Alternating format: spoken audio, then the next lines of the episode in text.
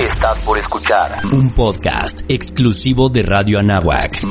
Muy pero muy buenas tardes, tengan todos y cada uno de ustedes bienvenidos a una edición más de su programa de cabecera Amplitud Universitaria que se transmite todos los miércoles en punto de las 12 del día, donde más a través del 1670 de AM aquí en Radio Anáhuac eleva tus sentidos.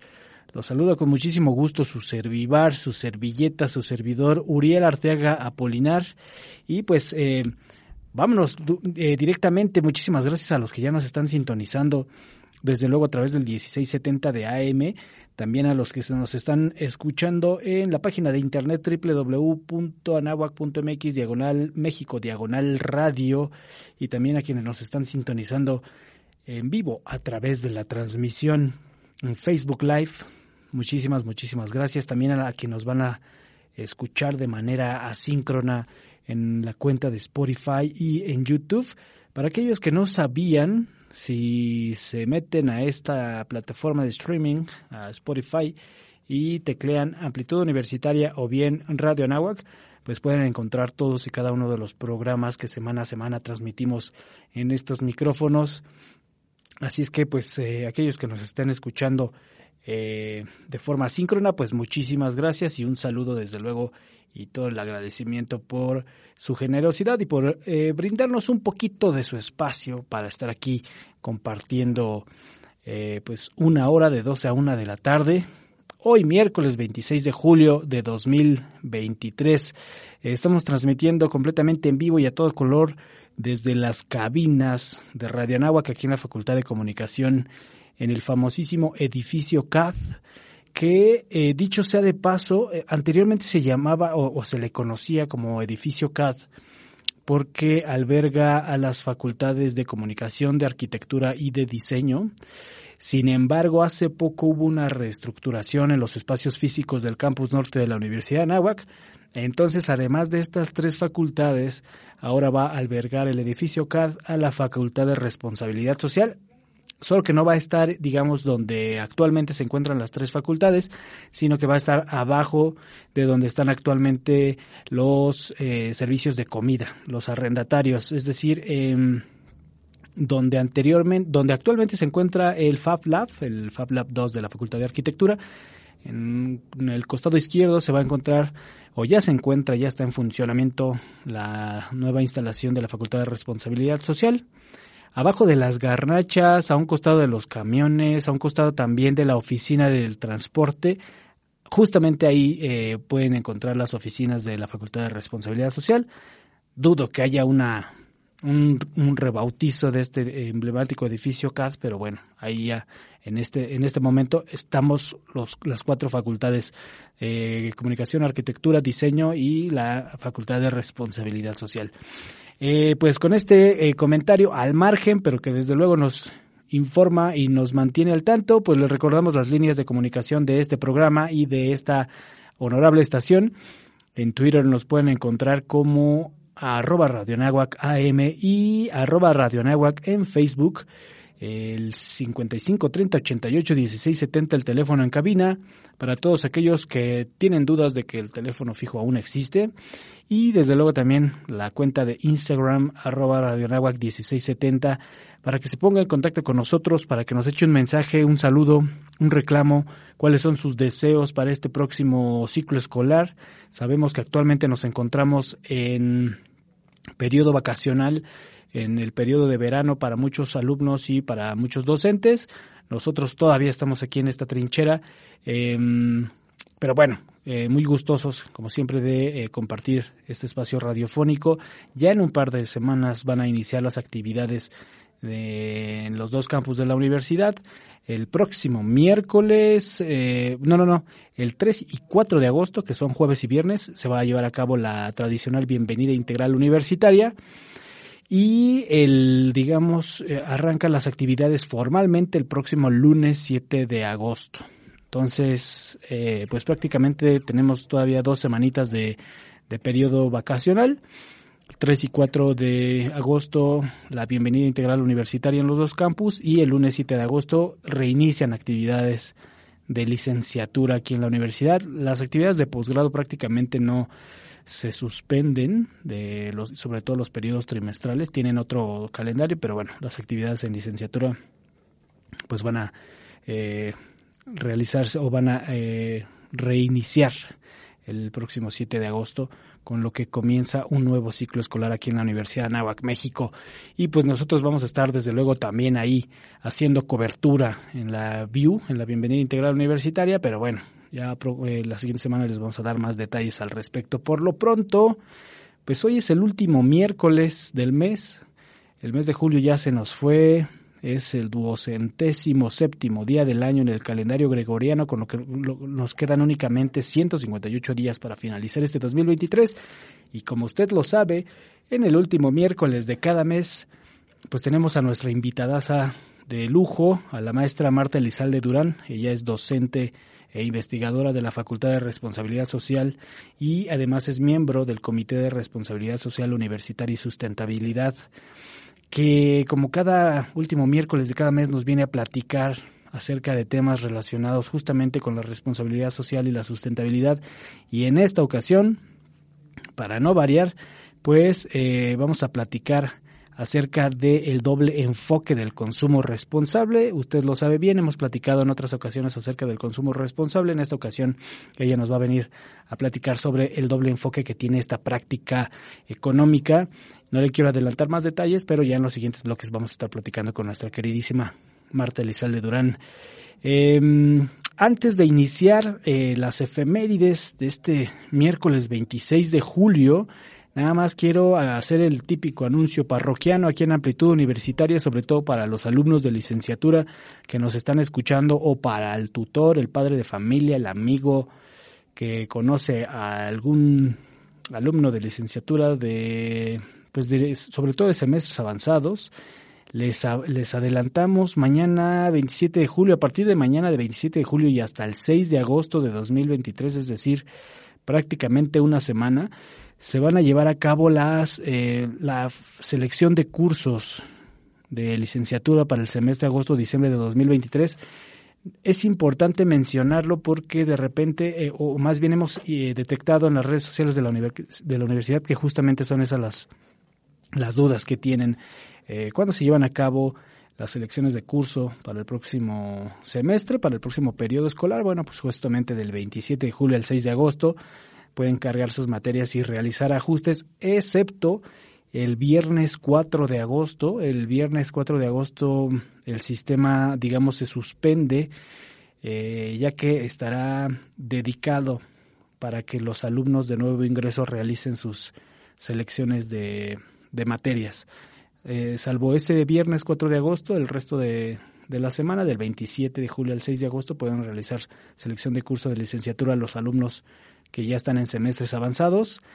Así es que pilas, eh, si tienen algún detalle, alguna duda, pues obviamente se pueden acercar con los coordinadores académicos de sus eh, escuelas o facultades o bien pueden visitar la página eh, www.anahuac.mx diagonal México diagonal selección cursos. Así corrido, selección cursos, www.anahuac.mx diagonal México diagonal selección cursos. Y ahí pueden encontrar toda la información relacionada con la selección de cursos de licenciatura para el semestre agosto-diciembre 2023, porque de repente es lo que más trabajo les cuesta a los alumnos encontrar la división de los bloques, en qué horario puedo subirlos, cuándo no puedo subirlos, qué tengo que hacer. Importantísimo el tema de la inscripción de las asignaturas de la DAFI, las que tienen que ver con el tronco común, digamos, de la universidad, y unas eh, materias que se llaman UCO, que no son otra cosa sino habilidades universitarias para la comunicación, y que por cierto son eh, pues eh, créditos obligatorios para la titulación. Entonces, pues ahí viene todos los detalles, www.anahuac.mx, diagonal México, diagonal selección cursos, para que a partir de mañana, 27 de julio, usted alumno que nos está escuchando pueda realizar su selección de cursos como se debe y no se le pase la fecha tenga y esté pues digamos eh, en orden y todo listo para iniciar el próximo semestre que insistimos ya ya estamos próximos a inaugurar aquí en ambos campus de la Universidad de Anáhuac, México. Y ahora sí, pues a lo que nos truje efemérides del 26 de julio, bastantes eventos importantes el día de hoy. El 26 de julio de 1968 en la Ciudad de México, en el entonces Distrito Federal, o creo que era departamento, ni siquiera de distrito todavía. El 26 de julio de 1968 inicia formalmente el gran movimiento estudiantil de 1968 en nuestro país. Ustedes recordarán que este movimiento, vamos a decirlo así, culmina eh, con la matanza en Tlatelolco el 2 de octubre de 1968. Sin embargo, fue el 26 de julio cuando eh, alumnos de la UNAM y del POLI deciden convocar a sus compañeros a una manifestación en diversas eh, instancias, tanto de, ambas instituciones como en el Zócalo Capitalino. Bueno, se, digamos que se conglomeraron en un inicio en el hemiciclo a Juárez, ahí por, eh, por la Alameda Central de la Ciudad de México. Eh, días antes hubo un, un, enfrentamiento después de un partido de fútbol americano eh, entre pues, los equipos representativos de la UNAM y del Poli. Sí hubo por ahí algunos intercambios de golpes, no pasó mayores. sin embargo, las autoridades del entonces Distrito Federal pues pidieron al grupo de granaderos que interviniera. Se tomaron las instalaciones de la Boca 5 y, 2, la Boca del Poli, la, digamos, las instalaciones de la vocacional 2 y 5, y fue que eh, pues los alumnos deciden convocar a los a sus compañeros a que el 26 de julio se eh, saliera a manifestar.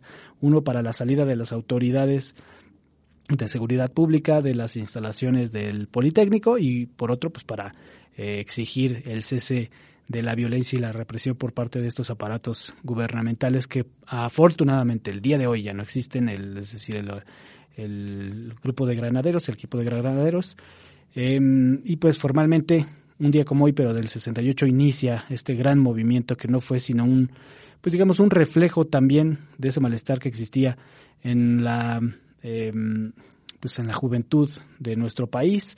Eh, de igual forma, pues eh, estaba influenciado por eh, los movimientos estudiantiles y juveniles que se realizaron en otras latitudes en nuestro planeta, vamos a, a, decirlo así, en Francia, en Grecia, en Japón, en Alemania en 1968, pues ocurrían manifestaciones de diversa índole, pero todas empujadas por los jóvenes, por justamente por los jóvenes universitarios. Entonces en nuestro país, pues desde luego no fue la excepción, aunque culminó pues de manera trágica, como ya todo el mundo lo, lo conocemos.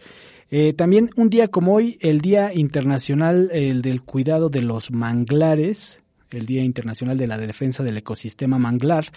¿Y por qué se celebra este Día Internacional y por qué particularmente nuestro país tiene un gran eh, arrastre? Eh, pues se eligió esta fecha, el 26 de julio, en memoria del activista ambiental Daniel Nanoto, que murió de un paro cardíaco el 26 de julio de 1998, perdón, eh, mientras ejercía acciones de protesta contra un estanque ilegal de camarones en la comunidad de Muisne, allá en Ecuador.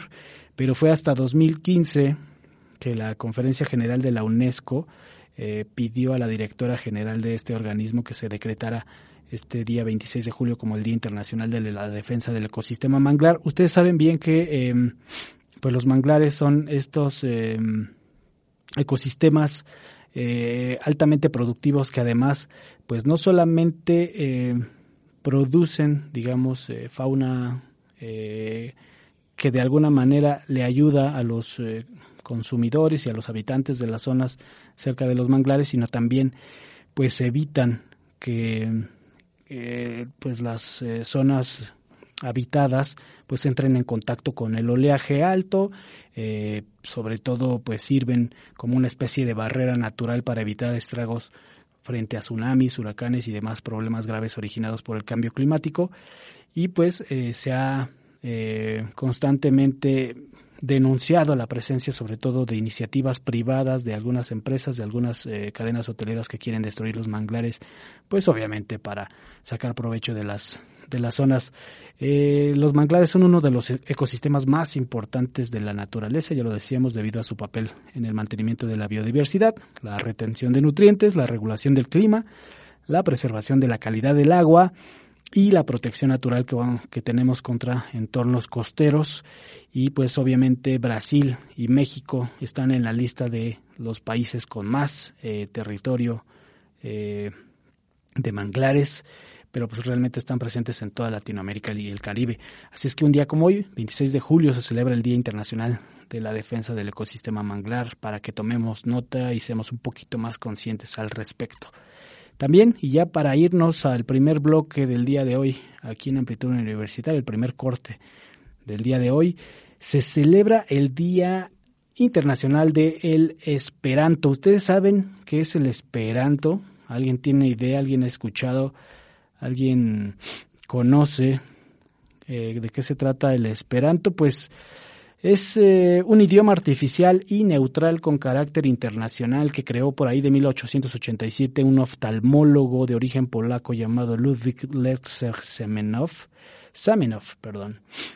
Eh, pues prácticamente es un, pues un idioma que se compone, sí, de algunas reglas gramaticales y tiene por ahí algunas letras, por así decirlo, y lo que busca es que la, gente de todo el planeta lo pueda eh, entender, lo pueda aprender, lo pueda hablar, para evitar estas barreras en el idioma que de repente nos encontramos al hablarlo con una con un estadounidense, con un alemán, con un japonés, y lo que buscaba pues era tener un lenguaje universal que todos pudiéramos utilizar para entendernos mutuamente como pues eh, habitantes de un solo planeta.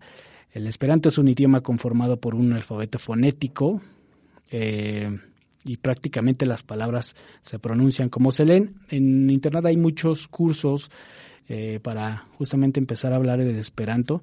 Así es que pues un día como hoy justamente se se celebra el Día Internacional del, Esperanto, uno de los idiomas universales que incluso la misma URSS estuvo a punto de adoptar como idioma pues natal, no obstante pues por políticas evidentemente no se logró.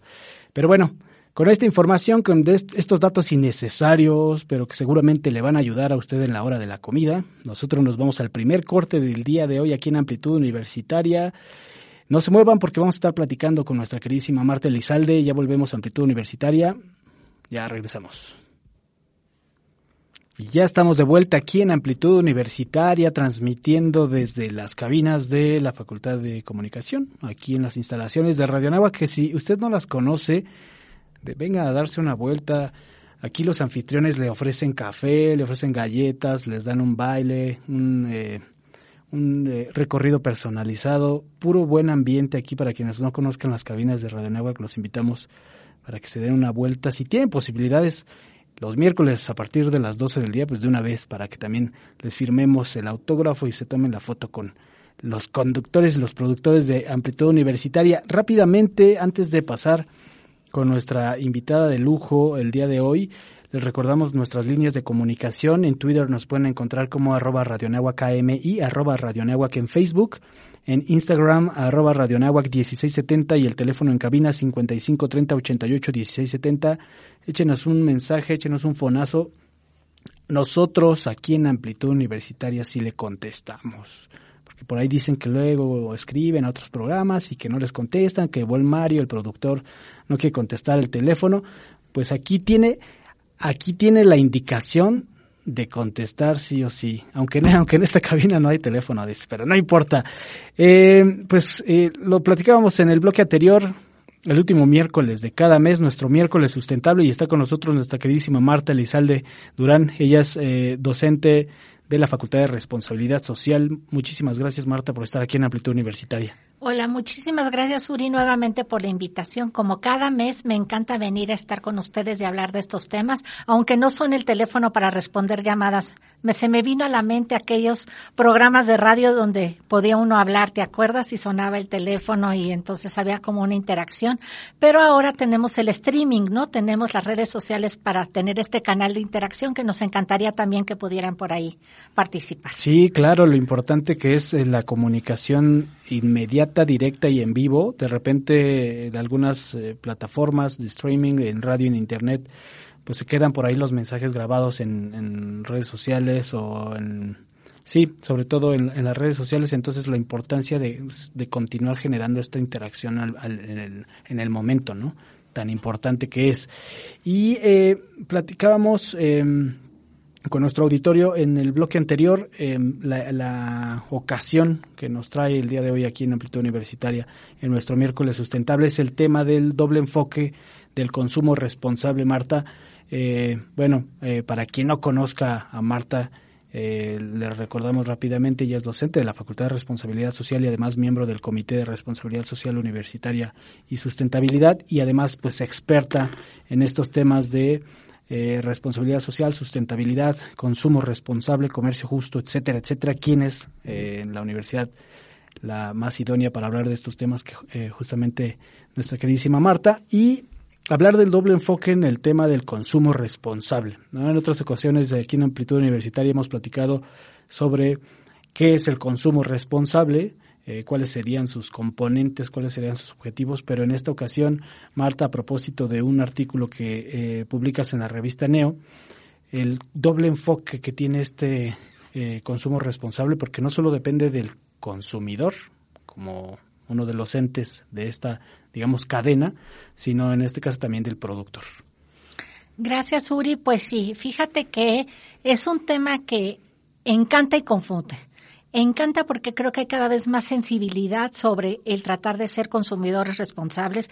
Creo que las generaciones nuevas están cada vez, es curioso, y aquí me, me retracto, porque las generaciones más de personas mayores tienen menos necesidad de estar comprando, ¿no? Como que tus valores conforme vas desarrollándote en la vida, ¿no? Vas desarrollando este consumo responsable de esta madurez, ¿no? Que te permite decir no lo necesito tanto, etcétera, etcétera. Y el joven tiene como esta necesidad de estar continuamente consumiendo música, viajes, artículos, ropa, ¿no?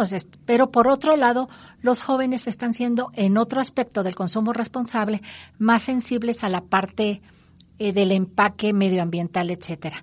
Y ahora, eh, de alguna manera, es lo que quiero que hoy comentemos. Estamos con esta breve introducción, es el consumo responsable no desde la parte del consumidor solamente, sino también desde la parte de la producción, que es muchas veces esta parte oculta, digamos, o no tan presente para los consumidores, pero que es igualmente importante en este esquema del consumo y producción responsables. Sí, que justamente nos, nos enfocamos en estas eh, campañas sociales, ¿no? Que hemos tenido la oportunidad justo de platicar aquí en Amplitud Universitaria contigo sobre las campañas sociales que se que se emiten para invitar al consumidor a ser un poquito más consciente, más responsable en, en su consumo, eh, buscar algunas alternativas, evitar en la medida posible no comprar aquello que no necesita y no solamente dejarse llevar por una vorágine o porque veo que mis amigos también consumen todo el tiempo, yo lo voy a hacer.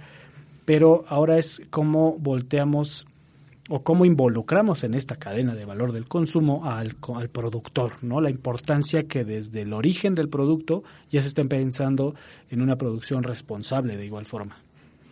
Sí, claro, ¿no? Que haya esta producción responsable desde el ecodiseño, lo podríamos relacionar un poquito con la economía circular, que ya, se nos, ya son los esquemas más formales que se están empezando a implementar, pero creo que el consumo responsable debe de ser considerado desde el consumidor en su producción y en el consumo y desde el productor en la producción y en lo que estás comunicándole al consumidor, acompañado de estas campañas de mercadotecnia social que hemos hablado frecuentemente en este programa y en otros espacios.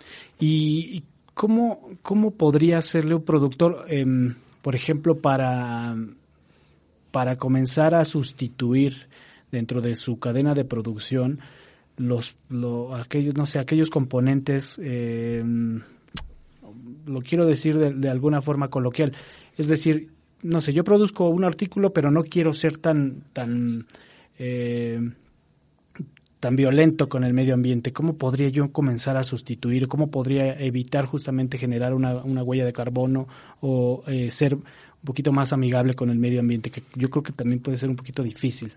Sí, claro, porque desafortunadamente todo lo que son prácticas de cuidado del medio ambiente en la parte del packaging, del empaque, en la parte de logística, siguen requiriendo de una inversión por parte del productor. Y entonces al, al ser esta inversión de alguna manera considerada como un costo alto, nos estamos yendo todavía a procesos un poquito dañinos con el medio ambiente y que no consideran de alguna manera eh, estos aspectos. Pero aquí me quiero detener un poquito porque el consumo o la producción responsable no es nada más el tema medioambiental. Tiene también un enfoque del respeto por los derechos humanos, el comercio justo, el pagar lo justo a los productores y desde la producción, por ejemplo, es mucho más económico de alguna manera recurrir a materias primas o a partes que vengan fabricadas en otros lugares y que a pesar de que sabemos que el traslado implica un daño al medio ambiente, ya el costo de la pieza o de los primeros elementos para poder producir eh, son más baratos que aún todavía los que se pueden producir aquí. Nos hace falta mucha educación, mucha sensibilización para hacer una investigación sobre qué se puede producir en entornos más cercanos, en con el cuidado y respeto a los derechos humanos y lo más importante que lo hemos comentado ya varias veces aquí, con pagando el precio justo a los productores. Entonces es interesante cómo todavía hay que avanzar mucho en esta parte.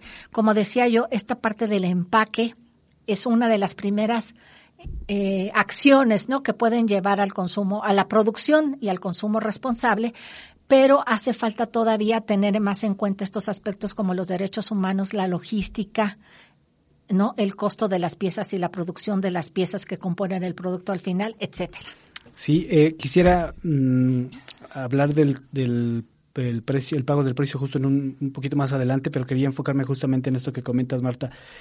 Cómo yo eh, al momento de eh, elegir una marca, un producto, puedo ya comenzar también a abonar en esta parte del, del consumo responsable de este doble enfoque, identificando que las marcas o que mis artículos, la, la cadena de valor de mis artículos hayan respetado los derechos humanos, ¿no? Eh, que no haya temas de explotación infantil, que no haya un tema de discriminación de género, por ejemplo, eh, o que haya temas de paridad ¿no? En, sus esquemas, en su modelo de negocios. Y nada más, por ejemplo, aquí en la universidad, eh, la misma la, pues creo que es la gerencia de compras, bueno, el área de compras que justamente se encarga de, de identificar a los proveedores con los que trabajamos eh, en los dos campus, justamente han hecho este, este análisis para evitar tener contacto para comprarle a productores que justamente tengan un esquema de explotación infantil o que no estén regularizados en temas de prestaciones a sus colaboradores, etcétera. Creo que también por ahí se puede ir analizando buenas alternativas a la hora de consumir. Sí, claro, pues yo creo que aquí el marco ético de la responsabilidad social y la sustentabilidad de alguna manera enmarca estas acciones y decir, y si tenemos un código de ética en el cual no sean nuestros proveedores los que tengan esta, esta o esta, esta mala práctica, y además pues comprometiéndose a pagar quizá un poquito más y no siempre es pagar más, es porque puede reducirse los costos si buscamos las alternativas de poder de alguna manera considerar estos aspectos desde la hora de establecer relaciones comerciales con nuestros proveedores. Buscar quizá más pymes, quizá no tengan la capacidad de producción tan grande, ¿no? Que tendría una empresa más grande, una global, pero quizá los impactos que hay en cuanto a favorecer el consumo local, favorecer estas prácticas de eh, kilómetro cero, ¿no? Que se dice, ¿no? Que a 100 kilómetros de donde estás el que se produzcan ciertos insumos para tus productos, estoy hablando, por ejemplo, la industria restaurantera está haciendo ya mucho en este aspecto, eh, al, al, final puede ser no, no impacte tanto en el costo, pero sí tenga un impacto en temas sociales, económicos realmente, porque la gente puede pagar un poco más si se hace, o estaría dispuesto a pagarlo y del cuidado del medio ambiente, ¿no? Nos hace falta mucha investigación, conocimiento y crear conciencia que son justamente esos los eh, aspectos que siempre destacamos en este miércoles sustentable, el tema de la educación, de la sensibilización y de la acción, de la acción, perdón. Estamos platicando con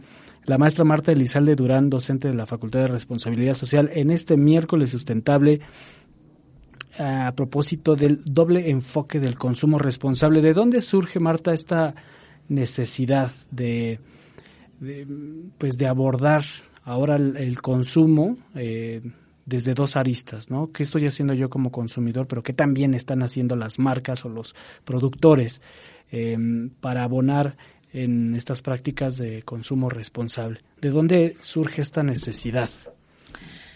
Pues yo creo que en los últimos años está habiendo más sensibilización y yo creo que fueron los mismos consumidores los que se empezaron a exigir esto a los productores, ¿no? Yo creo que con el poder del consumo, de la decisión, ¿no? De la toma de decisión en nuestro consumo, estamos obligando, tenemos, esta es como una arma que nos permite impulsar a los productores a que tengan estas prácticas, ¿no? Entonces, sí decir, ya estoy consciente de lo de mi consumo, ya quiero hacerlo mucho más responsable, ahora necesito buscar quién está produciendo bajo estos esquemas. Digo, respeto los derechos humanos, temas de inclusión, temas de producción, bueno, los materiales en cuanto al cuidado del medio ambiente, la logística y la distribución y por, por supuesto el empaque y lo que implica también todo esto. Hay prácticas engañosas, no, no quisiera entrar a detalle, pero a veces me venden algo orgánico y que sea orgánico quiere decir que tiene elementos buenos para mi salud en cuanto a la producción, etcétera, pero no siempre tengo la garantía de que sea orgánico, nada más me lo venden y no y de dónde quién me lo está diciendo. Estamos como sociedad empezando a buscar certificaciones quien esté respaldando todo esto y ya no nada más tomar nuestra decisión de compra en base al costo. Sí, eso, eso es importantísimo. De repente alguien por eh, mm, nada más por salir y vender su producto te lo pone como eh, amigable con el medio ambiente, ¿no? O hecho con productos 100% naturales. Pero ¿quién me lo garantiza? O sea, la misma marca no puede garantizarlo porque sería solamente una estrategia de venta, ¿no? Sí tiene que haber un, un ente regulador. ¿Hay, ¿Hay algún avance en términos legislativos que, justamente se encarguen de, mm, de ponerle un sello de si está eh, verificado y garantizado que este producto que está presumiendo que utiliza artículos 100% naturales sí los esté ocupando? Es decir, ¿hay alguien que sí verifique que están ah, vendiendo lo que nos prometen? Pues mira, creo que en este momento eh, lo que más de alguna manera da esta certeza es el etiquetado aunque hay etiquetados falsos, porque siempre lo vamos a encontrar, pero cuando hay un etiquetado formal que te diga los porcentajes de ciertos elementos en cierto producto, ya eso tuvo que haber pasado por una regulación por parte de la Secretaría de Salud, de la COFEPRIS, que nos están de alguna manera ya avalando que lo que dice ahí ya es verdad. Ahora, ojo, ¿eh? No todo lo que se dice en un etiquetado quiere decir que sea sano para las personas. Simplemente es información. Entonces, este doble enfoque, ya el productor dice, yo ya te estoy diciendo que tiene el producto. No necesariamente lo que tiene el producto es sano, pero ya es tu responsabilidad saber qué tan el porcentaje que puedes tomar. Pongo un ejemplo, la Coca-Cola. La Coca-Cola podemos decir que no es sana, pero Coca-Cola está siendo socialmente responsable diciéndome lo que contiene la Coca-Cola, cuál es la fórmula. Es mi responsabilidad como consumidor decir qué tanto quiero apostarle a tomar Coca-Cola o qué tanta Coca-Cola puedo tomar o el porcentaje de sodio o de aspartame o de azúcar que hay dependiendo del producto es sano para mi cuerpo. Entonces ya está este doble enfoque. El productor está cumpliendo con informarme y para poder etiquetar la Secretaría de Salud y la COFEPRIS ya están avalando ese etiquetado. Ahora, no sé si alcancemos en este bloque en el que sigue, el comprarle a alguien directamente, por ejemplo, a una señora que hace postres y pasteles, de alguna manera puede ser, eh, pues, producción más responsable porque es una señora que en su casa lo está haciendo, que se está intentando ayudar y que posiblemente sean ingredientes más naturales y sin tanto conservador lo que me está vendiendo. Muchas veces el pasar por ese proceso y que quizá esa persona me lo lleve hasta mi casa en esta entrega, pues sea eleve el, costo, el costo de lo que me costaría un pastel comercial. ¿Qué tanto estoy dispuesto a hacerlo? Si quieres, lo vemos en un momento. Sí, eh, eso, dos, dos aspectos que justamente me gustaría eh, rescatar en el siguiente bloque, Marta.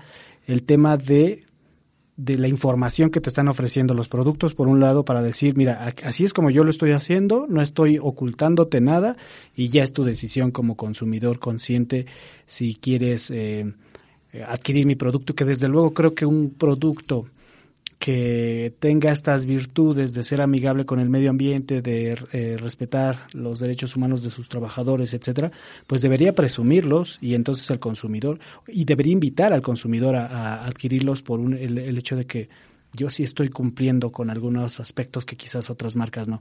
Y por otro lado, esto del consumo local que de repente lo, lo malinterpretamos, ¿no? No sé si el consumo local, el comprarle a la tiendita de la esquina sea necesariamente una práctica socialmente responsable. Pero bueno, eso lo, lo dejamos en la mesa, mi querida Marta, y eh, nos vamos al segundo corte del día de hoy aquí en Amplitud Universitaria. Nosotros regresamos, no se muevan, estamos platicando con la maestra Marta Elizalde Durán de la Facultad de Responsabilidad Social en nuestro miércoles sustentable. No se muevan, ya volvemos. Ya estamos de vuelta aquí en Amplitud Universitaria en el tercer bloque de nuestro miércoles sustentable, en este último miércoles de cada mes. Ya se nos fue julio, ya estamos, eh, hace unas cuantas ediciones estamos hablando de que comenzaban las vacaciones de verano, ya se terminaron, quien tuvo la oportunidad de aprovecharlas pues felicidades. Nosotros desafortunadamente por temas laborales no, se, no, pudimos, pero no importa, nosotros pues siempre gustosos de estar aquí en este espacio radiofónico. Muchísimas gracias a todos los que nos están escuchando, a los que nos están escribiendo, lo que, los que nos están sintonizando, ya están pensando en qué nos van a, a preguntar, en qué nos van a pedir para las próximas ediciones. Desde luego, siempre con los micrófonos, con las redes eh, abiertas para escucharlos, para eh, crear un diálogo lo importante que decía Marta en el bloque anterior, lo importante de generar una comunicación abierta, directa y eh, pues activa todo el tiempo. Marta, nuevamente muchísimas gracias por estar aquí en Amplitud Universitaria en este miércoles sustentable y platicábamos antes de irnos al corte.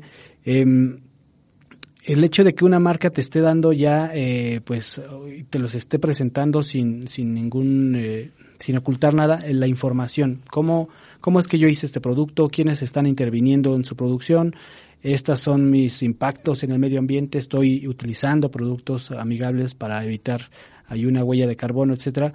Lo importante es que estas marcas lo tengan eh, visible, lo publiquen, lo difundan, pero también lo importante es que el consumidor sea consciente y diga sí quiero o a pesar de que sé que me está haciendo daño o me va a hacer daño, aún así quiero consumirlo. Claro, ese es un gran tema y creo que no vamos a llegar a una, a una respuesta.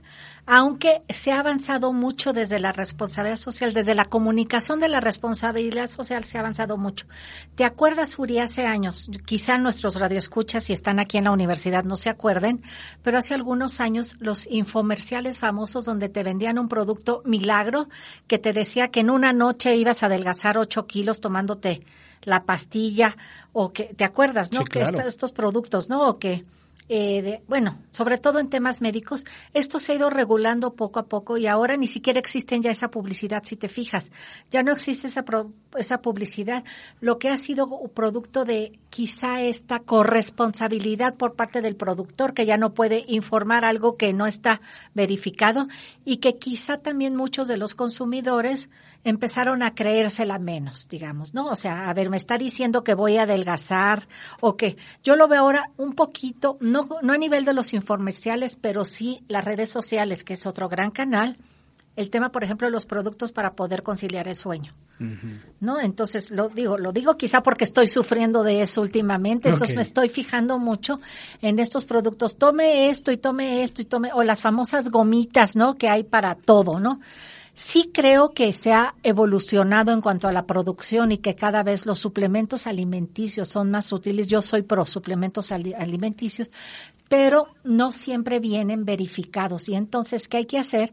No porque me digan que tal o cual componente tiene una un resultado milagroso entre comillas puede ser cierto. Tenemos que irnos informando, primero saber si realmente ese componente, estoy poniendo un ejemplo que puede ser aplicado para muchas cosas, el jengibre, ¿no? ¿Para qué sirve? Pero a lo mejor que también el exceso de jengibre o de cúrcuma, por poner algún ejemplo, puede tener un, un, una implicación negativa, un impacto negativo en tu salud, el exceso de como lo podría ser cualquier cosa química, ¿no? No por ser natural. Entonces, creo que estamos abusando de esto, de esto es natural, sí, pero lo natural también no se puede comer en exceso. Sí, claro, ¿no? Cualquier exceso es, es malo y de repente nos vamos también con que es que a mi tía le funcionó muy bien tomar chía durante seis meses, diez veces al día, pues sí, pero quizás a ella le funcionó porque estaba también, estaban involucrados otros factores, su contexto, sus hábitos, etcétera. No significa que eso mismo que él le sucedió de forma milagrosa me vaya a ocurrir a mí. Y también lo importante que es que pese a estas recomendaciones de boca en boca, que creo que son de las más efectivas en términos mercadológicos, también aún así investigar, ¿no? Bueno, si a esta persona le está funcionando un, el champú que le ayuda a evitar las canas, ¿no? O, o, que le crezca de nuevo el cabello. Bueno, pero a mí sí me va a beneficiar, quiero investigar más, está utilizando el recurso natural de forma adecuada, etcétera. Es decir, investigar, ¿no? Esto que dice, sensibilizarnos a, estar todo el tiempo preguntándonos, ¿eso es cierto?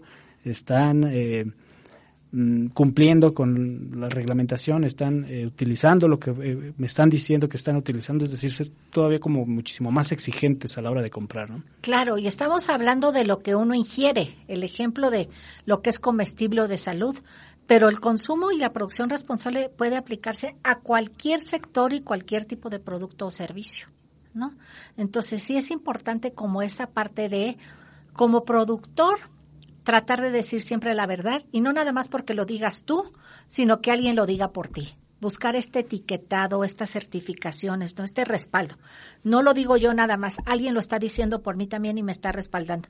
Y como consumidor, buscar estos esquemas, ¿no? aunque de alguna manera implique en algunas ocasiones elevar un poquito el costo que se eleve el costo del producto o del servicio y que tú estés dispuesto a pagarlo, elevar estos esquemas de alguna manera este eh, de, de, consumo y buscar la investigación. Se me está viniendo a la mente, por eso hasta titubeé un poquito, el tema, por ejemplo, del Uber. Okay. ¿No? Sí es cierto que el Uber, pues ha sido una aplicación que es comodísimo que lo pides y tiene ciertas condiciones, que la verdad han venido a solucionar muchas veces este tema de movilidad con ciertas condiciones muy favorecedoras para el consumidor. Sí, mientras no te toque que el precio demanda de ese momento se te vaya a un precio altísimo, ¿no? Y que estés.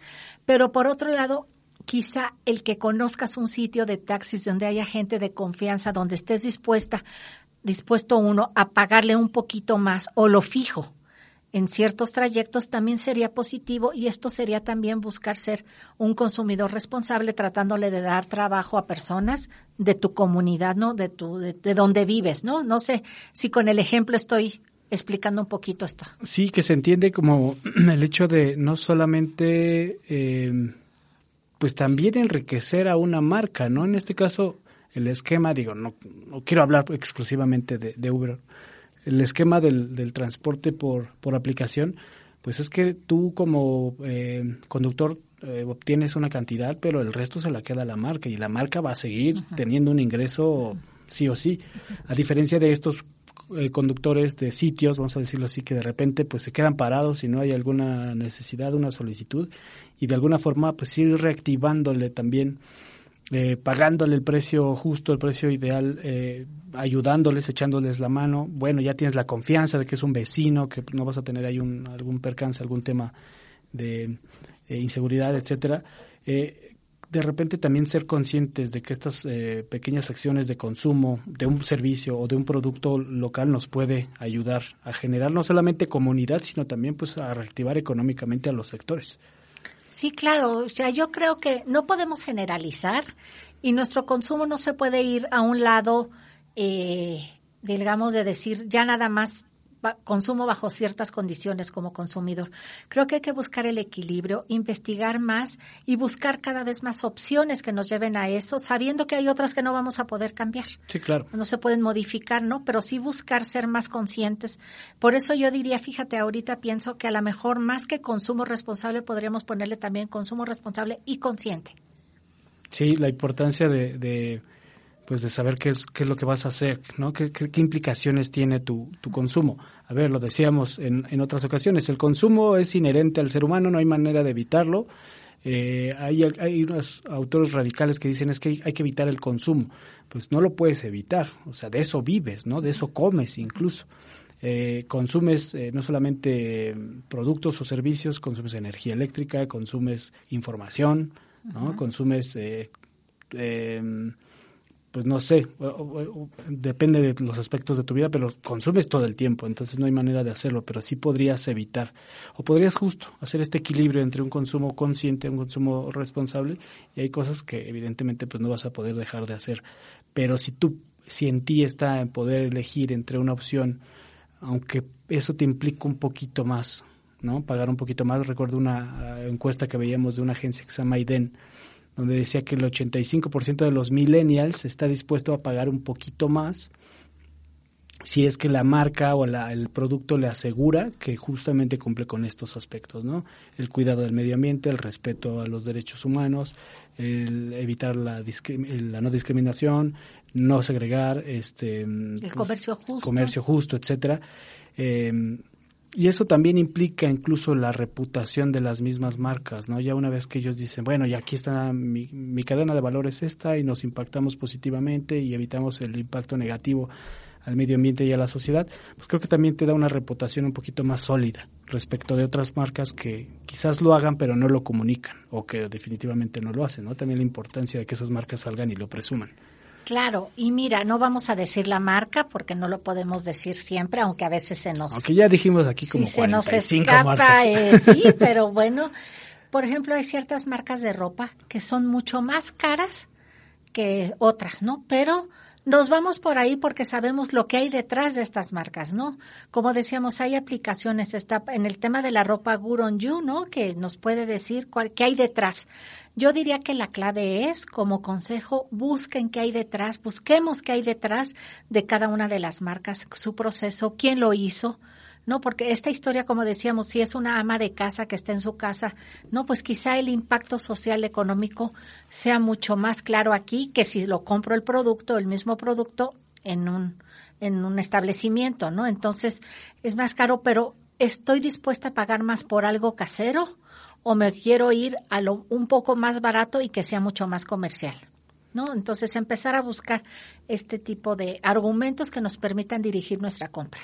Sí, sobre todo el factor tiempo, ¿no? Y sobre todo en estos momentos en los que vivimos en una vorágine donde, ay, ¿sabes qué? Tráeme la comida rápida de esta cadena de hamburguesas, porque ya no me interesa de qué está hecha, quiero comer en este momento, ¿no? Entonces, si no vamos a tener tiempo, entonces hay que al menos sí procurar en la medida de lo posible evaluar algunas otras opciones. Eh, lo platicábamos en algunas clases, en, justamente en las clases de responsabilidad social, qué pasaría si a esta vorágine de, o lo complicado que es consumir productos, eh, le sumaras una, un elemento de productos amigables con el medio ambiente, por ejemplo, ¿no? Es rápido, lo quiero inmediatamente, pero además es una práctica de comercio justo, por ejemplo. ¿No?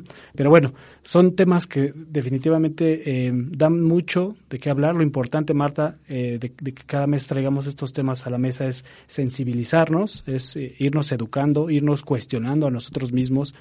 Tampoco queremos cambiar los hábitos de consumo de la gente, no nos interesa decirle cómo se tienen que hacer las cosas porque no somos, o al menos personalmente no soy quien para decirles eso está bien o está mal, pero sí ir generando un poquito más de conciencia individual para generar cambios ahí en lo colectivo. Correcto, yo creo que eso se trata de lo que estamos intentando hacer en este espacio, informar un poco sobre lo que es e ir generando pensamiento crítico en nuestros radioescuchas, ¿no? Que tengan elementos para generar argumentos y pensamiento crítico para la toma de decisiones, la sensibilización, el compromiso y lo que hemos ido hablando en nuestros temas. Perfecto. Marta, si alguien está interesado en eh, seguir seguirte, en escribirte, en dialogar contigo, Em, este tema, particularmente del doble enfoque del consumo responsable, lo trajimos aquí a la mesa eh, porque eh, publicaste un artículo en, en, Neo, en nuestra revista digital, que sabemos que constantemente estás publicando ahí sobre estos temas. Eh, ¿A dónde te pueden buscar? ¿A dónde te pueden encontrar? Claro que sí, mira, hay dos maneras. Una es propiamente a las redes de amplitud universitaria, ¿no? Que podamos hacerlo a través del programa de radio, sustituyendo un poquito aquellas llamadas telefónicas, ¿no? Donde te buscaban, que sonaba el teléfono a la mitad del programa y ahorita se me vino a la mente, ¿no? De los concursos también que había muchos, ¿no? Eh, por radio. O adivina la canción o contéstame estas preguntas. Y... Sí, no, ahorita se me vino a la mente y dije, ay, qué divertido de haber sido tener esta interacción tan directa, ¿no? Con los radioescuchas. Y otra puede ser, pues tenemos que entrar al mundo digital, por correo electrónico marta con th punto elizalde con z arroba punto mx. Ahí te pueden escribir para eh, si quieren aclarar alguna duda sobre este tema del doble enfoque del consumo responsable o quizás eh, abonar ¿no? En, en, este tema porque desde luego pues siempre es bueno seguir alimentando, retroalimentando la información marta.elizalde.mx para que te busquen y eh, pues nosotros nos escuchamos, nos vemos la, el próximo miércoles, el último miércoles de agosto. Entonces, muchísimas gracias nuevamente Marta por este miércoles sustentable que como siempre nos traes temas eh, frescos de agenda y sobre todo pues temas que nos ayudan para mejorar nuestro día a día. Muchas gracias por la invitación y aquí estaremos. Pues al contrario, muchísimas gracias a ti.